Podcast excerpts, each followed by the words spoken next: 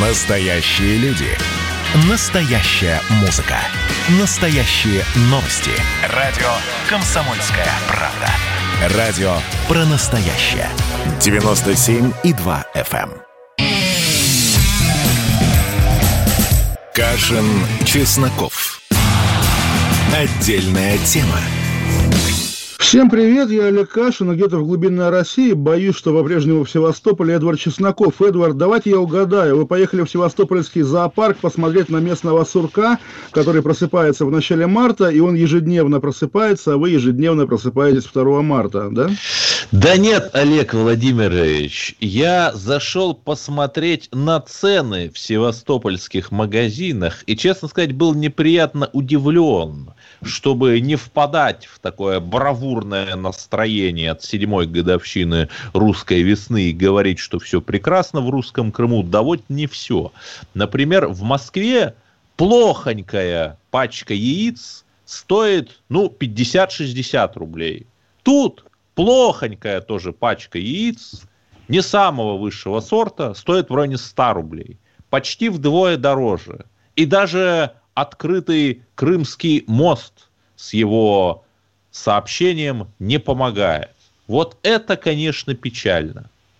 Вы знаете, Эдвард, я не понимаю, на самом деле, все-таки, на мой взгляд, да, может быть, дилетантские мощи, в том числе финансовой мощи российского государства, хватило бы, чтобы обеспечить какой-то сносный уровень жизни на дотациях, на всевозможные, всевозможные поддержки в этом маленьком, но принципиально важном регионе. И то, что российской официальной стороне, да, федеральному центру плевать вот на такие мелочи, с его точки зрения, это, конечно, печально, потому что, естественно, на месте нормальных крымчан, которые нам с вами иногда в эфир звонят, я бы тоже подумал, а ведь при украинцах было лучше. У меня, вы знаете, Эдвард, у меня бабушка жила в Черновцах, она мне рассказывала регулярно, как какие-то люди старшего поколения там говорили, а Черновцы – это Западная Украина, бывшая Румыния, то же самое, вечный разговор, а при румынах было лучше. И, видимо, это такой... Да, привет Лорченкову. Да, естественно, естественно, Лорченкову, который недавно меня раскритиковал, но он, опять-таки, гений, ему можно. В общем, да, действительно, очень странная история, потому что, ну, боже мой, вот есть же пресловутый Ротенберг,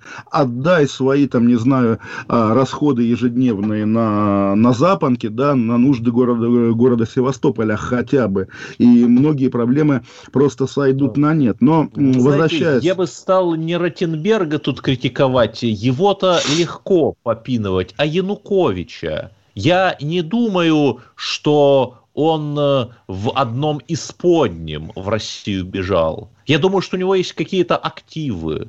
Ну, покупает же он э, Севрюгу Донскую на свою ростовскую дачу, на что-то. Возможно, ведь попросить у него арендную плату, а деньги эти на Крым – ну, вы знаете, вы знаете, Эдвард, есть э, Янукович такая мерцающая сущность. Кто такой Янукович? Ну, был президент Украины, да. А есть, допустим, да, Курченко. Вот Курченко. Возьмите да. человека, который, собственно, является таким теневым хозяином Донецкой Народной Республики, близкий к Януковичу олигарх. Вот, пожалуйста, пускай он немножко покормит крымчан, хотя бы будет польза, но это же такой совсем сверхфилософский разговор. Давайте приземлимся, приземлимся. Да-да-да, и на... это еще не все. Я специально замерил на последнем бензозаправочном, э, на последней АЗС перед Крымским мостом был бензин на 3 рубля дешевле, чем в Крыму. То есть э, э, и бензин дороже, и продукты дороже, а зарплаты ну, раза в два ниже, наверное, чем в Московской области. Я не говорю но, даже о Москве. Но при этом здесь мы с вами, сами того, может быть, не желая, разоблачаем извечный семилетний миф московских либералов о том, что россияне теперь обречены платить, доплачивать за благополучие крымчан. По факту получается, что сами крымчане доплачивают за свое неблагополучие даже, а просто за, какую-то, за какую-то сносную жизнь. Но все же, да, это уже какие-то совсем высокие материи. Я предлагаю приземлиться и приземлиться в городе городе имени Януковича, в городе Ростове-на-Дону, где э, суд местный арестовал 66-летнего Юрия Жданова, известного нам с вами прежде всего как отца директора Фонда борьбы с коррупцией, иноагента Ивана Жданова. И, собственно, ну, история такая, что когда-то Юрий Жданов работал в поселке Искателей в Ненецком округе, возглавлял жилищную комиссию и рекомендовал главе поселка выделить квартиру женщине по договору социального найма, а оказалось, что у женщины уже была жилищная субсидия. В общем, такая, ну, даже вот на ваши схемы легендарные, а директор Эрмитажа украл бутерброд, да, даже на ваши схемы это не тянет, какая-то совсем мелочь, и, на мой взгляд, такой, опять-таки, возможно, дилетантский, если бы Иван Жданов, ныне пребывающий где-то в Евросоюзе, если бы он не был соратником Навального, то российская правоохранительная система, естественно, проигнорировала бы возможные нарушения со стороны Жданова папы. Но поскольку Жданов сын как бы вдруг стал врагом государства, то и к папе возникли вопросы, и в очередной раз мы видим избирательное правоприменение со стороны российского государства, которое и государство не красит, и его оппонентам э, наносит, да, как бы имидж, образ, наносит имидж и образ таких невинных жертв. В общем, кошмар. На самом деле, вот те люди, которые придумывают такие уголовные дела, им позор совершенно. Не знаю, вы можете, конечно, что-то риторически возразить, но зачем, Эдвард, зачем? Но вы, тем не менее, не отрицаете, что схема действительно была. Другое дело, что да, соразмерность наказания. Наверное, можно было его пожурить и ввести в реестр недобросовестных чиновников. Я думаю, такой есть. Ну, например, тем более, что он когда-то был в партии «Справедливая Россия», и тогда также его пытались прессовать, когда «Единая Россия» решала свои проблемы даже с системными партиями с помощью уголовных дел. В общем, действительно, вот э, у меня, я об этом говорил с Марией Бароновой, на самом деле забавно, когда вот здесь в эфире радио «Комсомольская правда» выступаешь с каких-то, на, на фоне даже вас, на фоне Эдварда, про навальнистских позиций, а потом навальнисты тебя ругают за то, что вот ты соответственно, а, мразь нашего Навального мочишь в эфир Радио КП. Ладно, это такая лирика. Вот э, немножко смежная тема, еще одно интересное и перспективное с точки зрения того, что завтра я об этом буду говорить, позор, кошмар, уголовное дело в отношении, вы, наверное, знаете это имя, Эдвард Дениса Карагодина, философа из города Томска, который лет уже пять назад увлекся расследованием убийства своего прадеда, э, крестьянина Степана Карагодина, которого в 1937 году расстреляли в НКВД, и, соответственно, Денис посвятил все эти годы выяснению поименного состава убийц этого, собственно, ни в чем не виноватого крестьянина. Он, соответственно, поскольку он айтишник, он сделал сайт, он с помощью нейросети раскрашивает фотографии этих старых палачей из НКВД, и, конечно, это совершенно завораживающее зрелище, когда на тебя смотрят как бы цветные, живые эти люди, у которых действительно не руки по локоть, а туловище по шею в крови, но теперь МВД передало в Следственный комитет материалы по уголовным административным статьям, которые якобы нарушил Карагодин, а именно, что он а, разглашает персональные данные ветеранов НКВД и, соответственно, в этом смысле нарушает российский закон. Я бы мог сказать Денису Карагодину, Денис, беги из России, ведь посадят тебя наследники старых НКВДшников, но также прекрасно понимаю, что этот человек как бы не для, не для того занимался всем этим делом, чтобы бежать. Подождите, подождите, а тот факт, что Путин открывал памятник жертвам репрессий недалеко от проспекта Академика Сахарова, он ни для кого, включая силовиков, ничего не значит, я не понимаю. Не, ну, Эдвард, вот тут я как раз даже могу объяснить логику российской власти, потому что одно дело открывать абстрактный памятник абстрактным жертвам, а другое дело называть палачами конкретных Ивановых, Петровых, Сидоров, Сидоровых из Томского отдела НКВД, у которых которых есть дети, внуки и, главное, наследники, те люди, которые в этих кабинетах сидят. Когда судили пресловутого Навального, помните, была такая комическая выездная сессия суда в Химкинской, по-моему, полиции, да, Навальный сидел на фоне стенда «Наша славная история», да, российская МВД, и там был портрет Генриха Егоды, да, палача, убийцы, кровопийцы, который по современным российским документам всего лишь один из великих предшественников, даже не Бортникова в ФСБ, да, а Колокольцева в МВД, потому что, ну, как НКВД, вот как бы то ведомство, которое сегодня называется МВД, преемственность, наследие и так далее, и так далее. Но при этом я все-таки надеюсь, что в московских коридорах Следственного комитета разберутся во всем безумии происходящего вокруг Карагодина и примут правильное решение. Потому что вот. основная проблема – это перегибы на местах. Да, это вы знаете, я белозерцевщина такая, которая расцвела в Пензе буйным цветом. Есть, да, вот такие кабинеты, да, в одном разберутся про Карагодина, в другом разберутся про Жданова, в третьем разберутся про Навального, в четвертом разберутся про Анастасию Шевченко. Слишком много кабинетов, не кажется ли вам? Да и башен, в общем-то, много. Я, пользуясь возможностью журналиста, хотел бы приковать внимание к не менее важной проблеме. Вы слышали, что произошло с мельницей Гергарта в Сталинграде? Боже, нет, ее разрушили? 16 марта, сегодня, я напомню, 29 часть фронтона мельницы обрушилась той ответ. самой, которая стояла там как символ разрушения да, да, да. битвы. Да. В Волгограде до сих пор угу. стоит. Южный фронтон, часть кирпичной Позорище. кладки. Позорище. Да. И я абсолютно случайно обнаружил это в СМИ второго уровня в... и был потрясен, потому что ну, наши же, в том числе силовики, в том числе Следственный комитет – он занимается расследованием геноцида советского народа, в том числе на территории Сталинградской области СССР в годы войны. Почему бы не заняться расследованием того, а как так получилось, что фронтон мельницы Гернгарта рухнул? Гергарта, простите.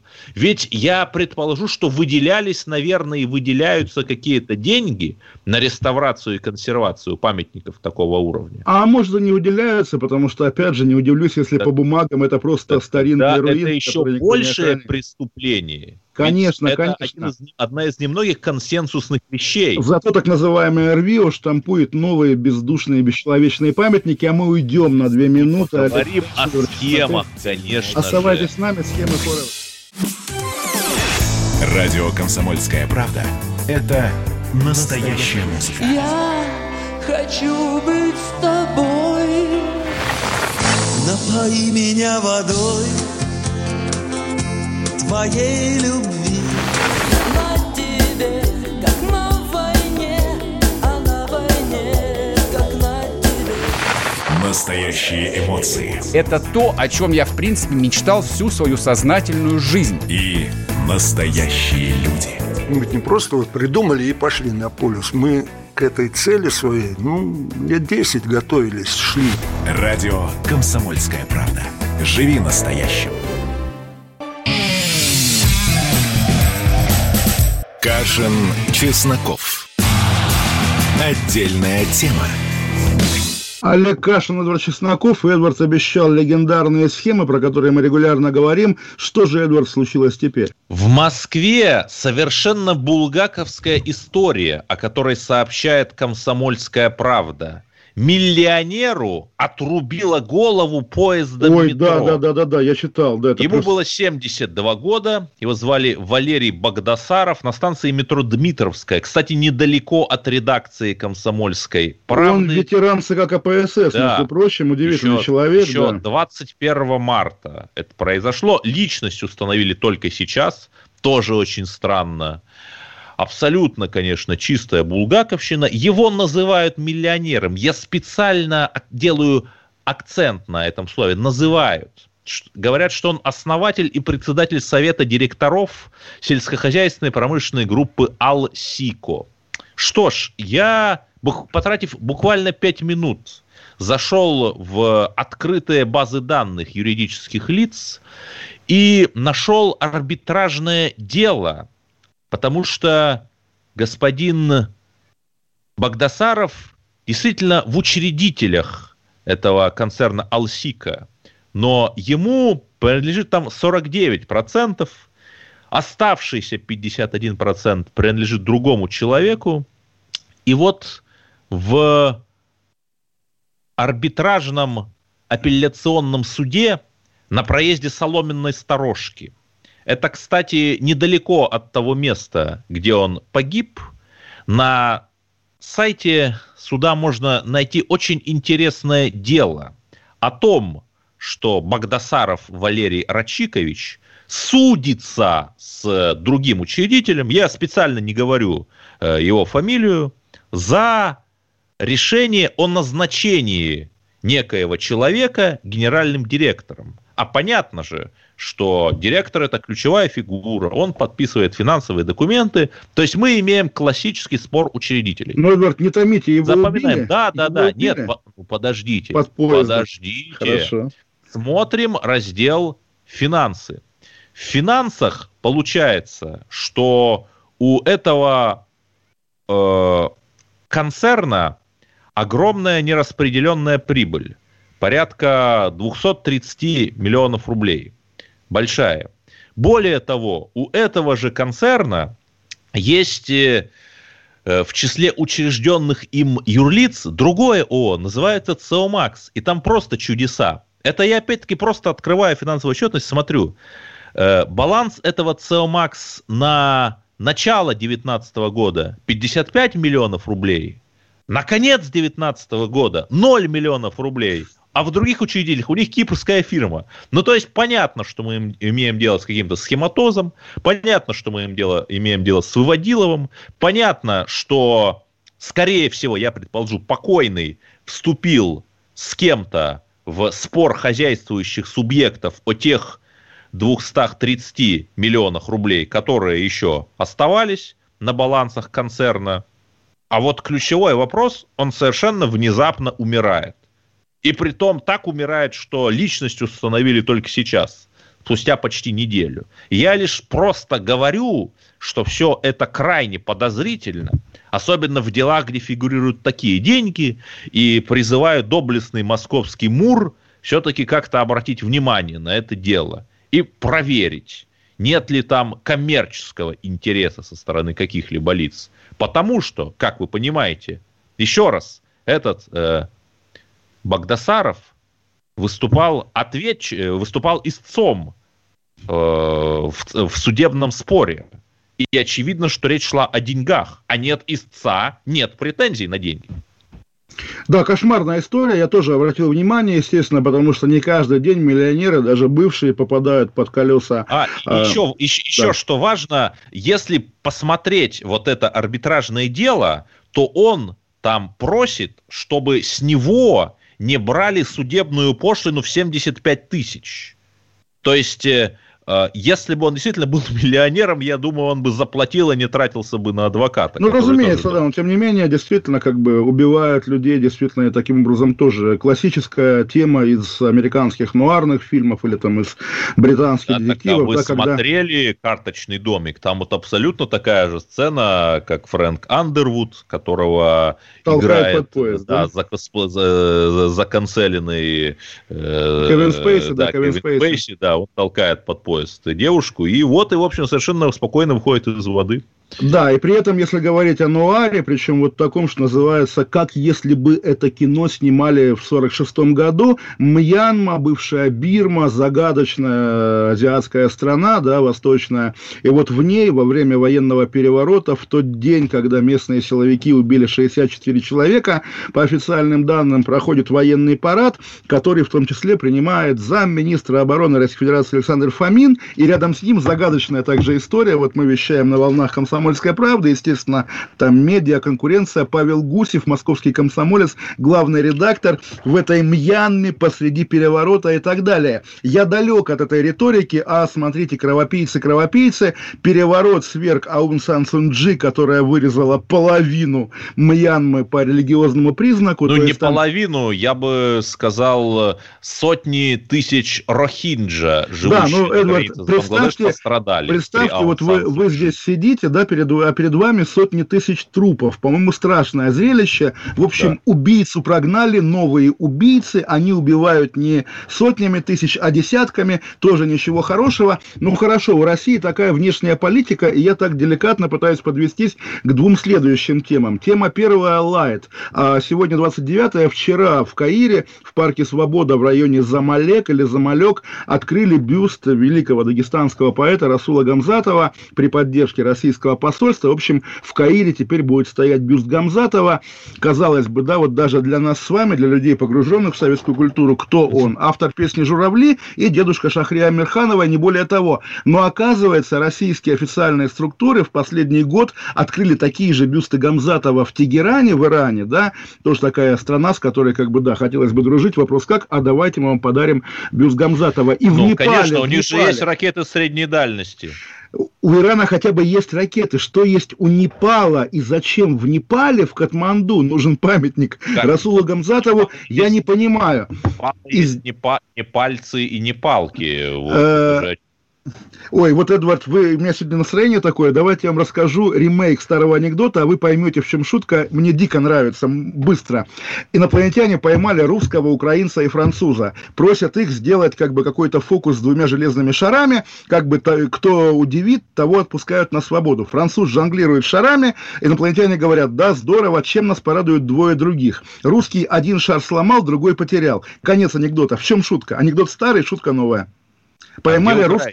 Вот, укра... хохла забыли спросить, да, в этом анекдот. Извините, пожалуйста, но так я перехожу к теме Украины. Как раз, да, наш заочный друг Евгений Примаков научился, Россотрудничество научился грамотно троллить украинцев, которые за последнее время пытались от- отнять у нас борщ и много чего еще. Теперь Россотрудничество отнимает у них Тараса Шевченко. Эдвард, как вы считаете, удастся России сделать Шевченко великим русским поэтом и доказать это миру? Собственно, Ну, российские знаю, структуры проводят... еще и предлагает разместить на русском доме в Киеве портрет Шевченко. Его же местные радикалы из всевозможных запрещенных на территории РФ организаций регулярно забрасывают протухшим салом.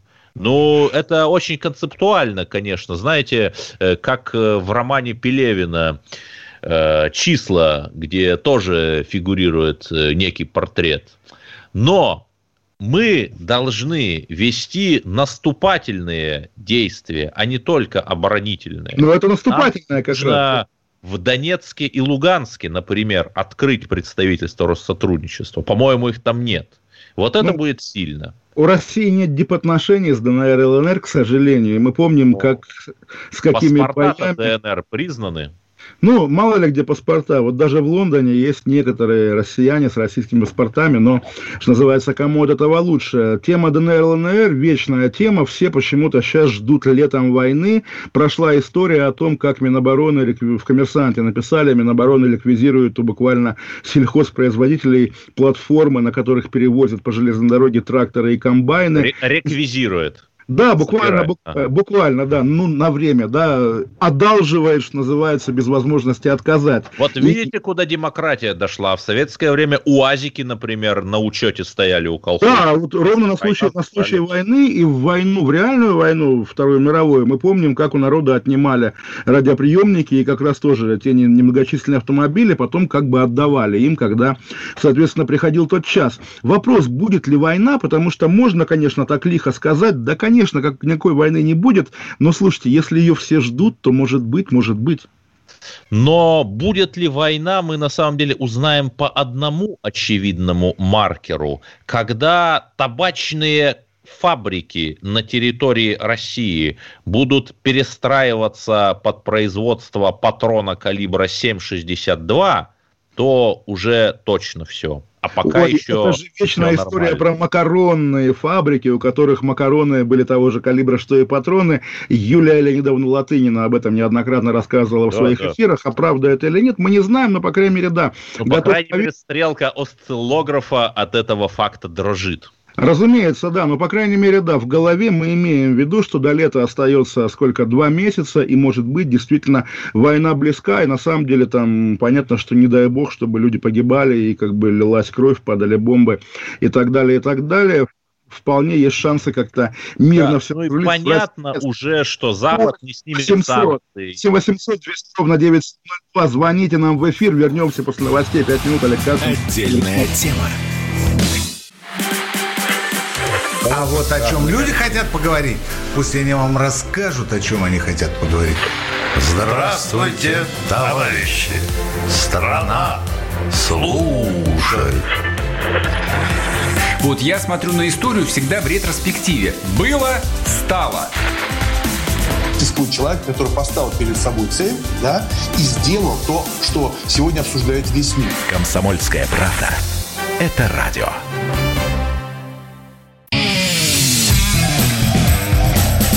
Кашин, Чесноков. Отдельная тема. 8 800 200 ровно 9702, 8 800 200 ровно 9702, Олег Кашин, Владимир Чесноков. У нас есть звонок. Здрасте, Сергей со Ставрополя. Сергей, здрасте, Сергей. Добрый вечер, Олег и Добрый. Эдвард. Вот у меня Да, такой вопрос. Всем известно, что э, как бы положение Единой России удручающее сейчас на вот, общем фоне. Вот. И чтобы поднять как бы этот рейтинг выше Плинтуса и тем самым рейтинг Путина, как бы обычно в этих случаях нужна маленькая победоносная локальная война. Вот.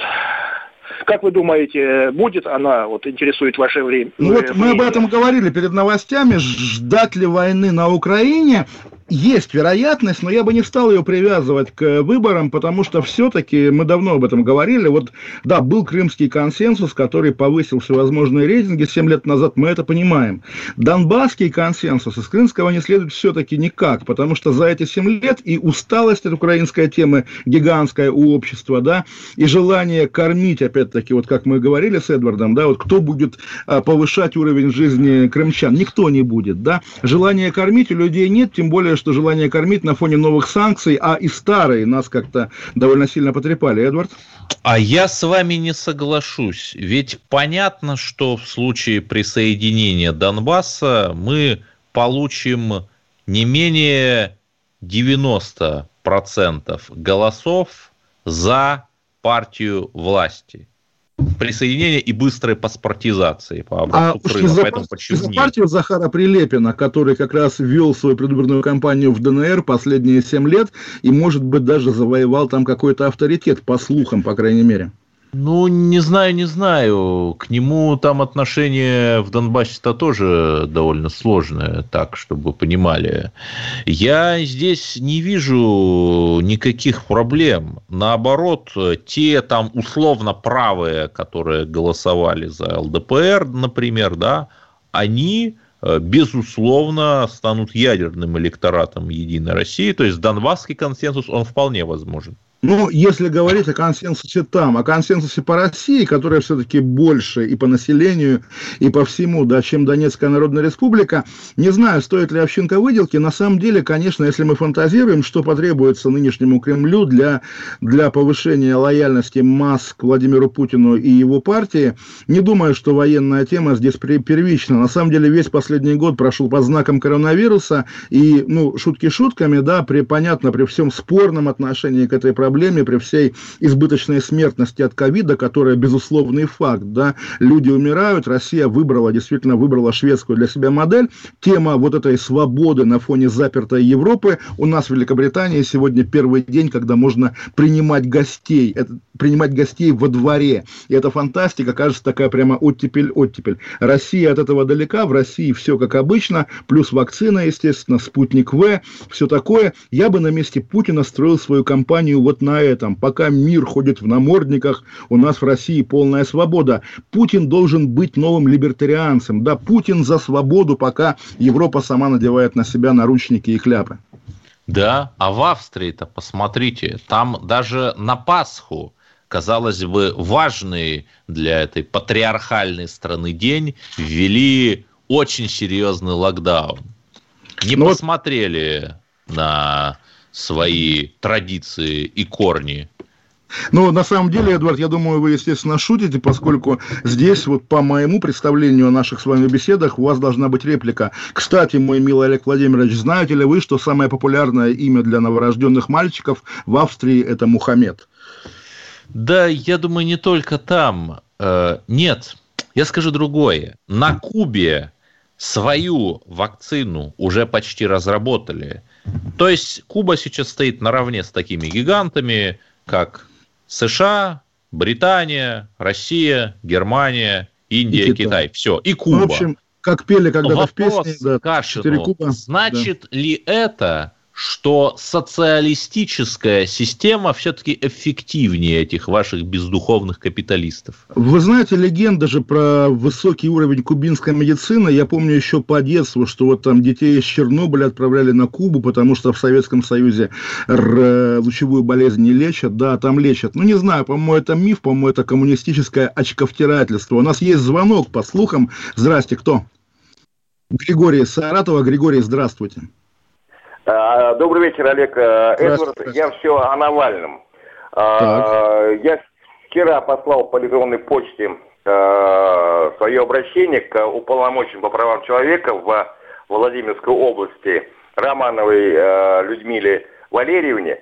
И при этом наткнулся на такую вещь, что у нее опция интернет-сообщений вообще не работает. Сегодня туда потратил деньги свои личные пенсионные, отзвонился, с клерком переговорил, а они говорят, что у них приходящие сисадмины, они вот ничего поделать не могут. Но я написал э, простое пожелание, чтобы развеять все сомнения, чтобы НАТО тогда наведался в эту колонию, в, в, это, в этот город, в ИК-2, Э, вместе с своей помощницей, которая отвечает да, за это. Разумеется, просто действительно, проживает. если говорить вот об этом медийном провале российского государства на фоне информации об ухудшении здоровья Навального, покажите нам Навального, да? У нас есть пресловутый, там, не знаю, Эдуард Петров, который вхож ну, во Кстати, все... Олега Сенцова показывали, когда были вбросы, что якобы там ему плохо. Рассказывали, сколько стоит дорогой швейцарский этот самый э, углеродный коктейль, Э, вернее, протеиновый коктейль, который ему там вводили в вену. Чтобы... Ну, я, я помню эту историю, на самом деле я тоже скептически относился к тому, что голодовка Сенцова длится 387 дней. Понятно, что это не вызывало доверия, но я также помню, как уже в финале, когда уже всевозможные мировой резонанс на эту тему достиг какого-то предела, ФСИН показал какие-то размытые фоточки Сенцова из отряда и никого ни в чем, естественно, не убедил. Покажите нам Навального, люб, любой, как бы любая информация от его адвокатов, его родственников и так далее, что ему плохо, что он болеет, будет как бы верифицирована публичной позицией. И на самом деле позвать врачей из Шарите, про которых говорит Венедиктов, говорят другие как бы там какие-то полуофициальные лица, тоже ведь не проблема. Пускай эти врачи приедут и проверят. Навальный все-таки необычный заключенный, поэтому давайте не делать вид, что к нему требования как ко всем остальным. Нет, не, как, не, не ко всем остальным. У нас еще есть звонок. Эдуард из Владимира. Вы в эфире. Здравствуйте. Э, у меня вопрос, да, да, да. У меня вопрос да, да. к коллегу. Да, да. Вот, э, мне очень нравятся ваши размышления, я уже звоню не первый раз. Спасибо, Вы большое. очень хорошо все объясняете так. Вот скажите, мне хотелось бы узнать вашу, э, как сказать, мысль по поводу разрешения вопроса на Донбассе. Как вы хотели бы это увидеть? И как вы считаете, для России это лучший вариант какой, как сделать?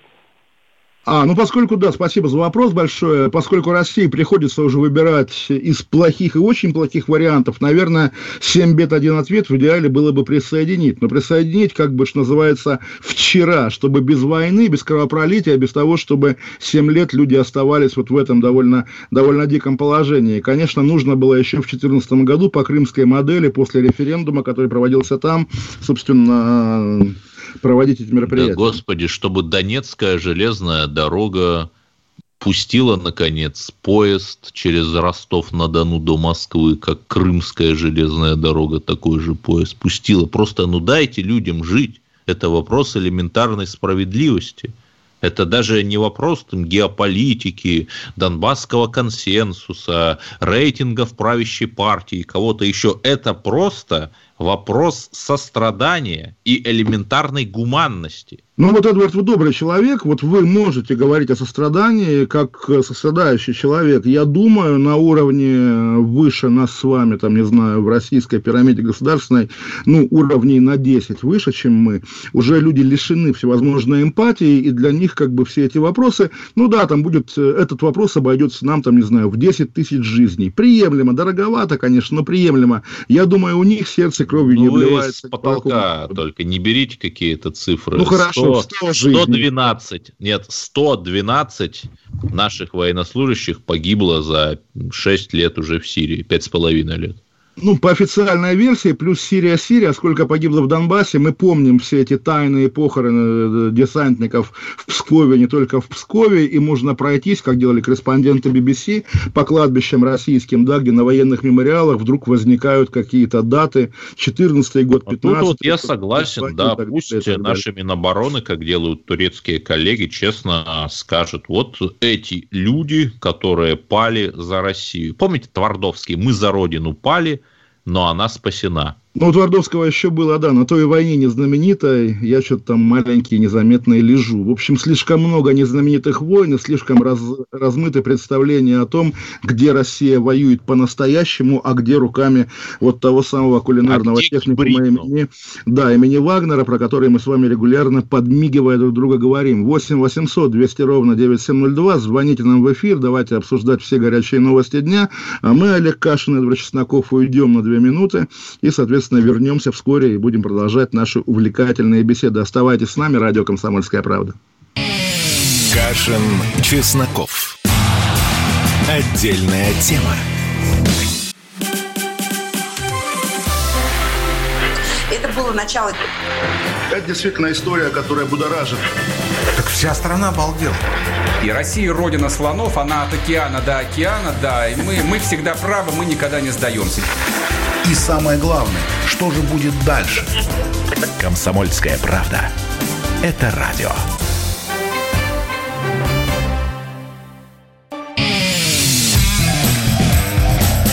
Кашин, Чесноков. Отдельная тема. Равиль из Владимира. Равиль, здравствуйте. Да, снова Владимир. Здравствуйте. Централ, а, вот централ. я хочу поговорить э, ну, по поводу э, Навального. Ну, так. почему уделяется такое ну, внимание во всем мире этой персоне? А, ну, что это... сделал страны? Э, Потому это что оно пропагандистски выгодно Западу. Ну, Эдвард, нет, все-таки там, не знаю, вот даже Германия, про которую вы регулярно говорите, что там прессуют вашу любимую партию «Альтернатива для Германии», там ее лидеров не сажают в тюрьму по сфабрикованным экономическим статьям, поэтому здесь как раз ситуация, да, в России есть самый очевидный, самый популярный, даже Равиль, как бы критикуя Навального, не может его игнорировать, самый очевидный лидер оппозиции, его посадили в тюрьму, по явно вот такому, что называется, высосанному из пальца уголовному делу. И почему же мы о нем говорим? Загадка, загадка. Знаете, когда в Германии депутаты от правящего блока ХДС, ХСС попадаются на коррупции в организации госзакупок масок по завышенным ценам, их тоже не сажают в тюрьму. И они не уходят в отставку. Ну, давайте, Эдвард, посоветуем, да, политическому блоку Кремля создать в Германию какой-нибудь Der Fund борьбы für Corruption, да, и посмотрим, что у них получится, потому что представить себе, что действительно российские критики режима каким-то образом зависят от западных кругов, не было доказательства этому. За Навальным действительно стоят какие-то гигантские количества его сторонников, которых тоже невозможно сбрасывать со счетов, и, между прочим, они лишены политического представительства. Митинги показывают показывают, что оно не такое уж гигантское. Если вы сравните, например, митинг «Единая России» и митинг Навального, да ну, даже митинг за, Жириновского. За митинг «Единая Россия» и Жириновского не сажают в тюрьму, не забирают в полицию, не исключают из института. Ну, разговор такой, опять же, я не хочу, я не, не люблю навальнистов, не хочу их защищать, но приходится, к сожалению, глубокому. Это мне не нравится, меня потряхивает. Да, еще звонок у нас есть. Александр из Находки, здрасте. Алло? Да, да, здрасте, здрасте. Угу. Да я вот хотел бы сказать насчет Крыма, Украины, насчет вот этого вот всего. Просто всегда не успеваю дозвониться. А, дело в том, что все забывают изначальное название Украины, да, и Киева. И Киевская Русь. Все забывают, что мы были общим большим государством.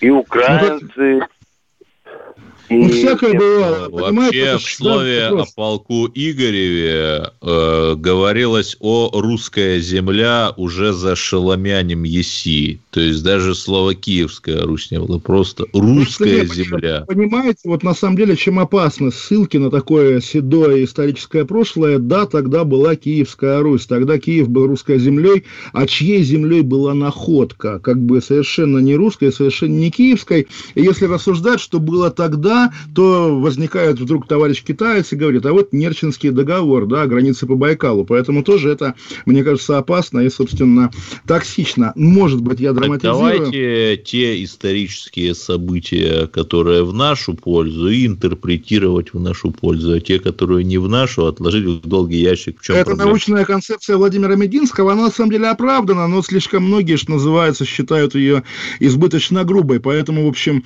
давайте А воздерживаться. от давайте о настоящем. Поговорим о загнивающем Давайте, Западе.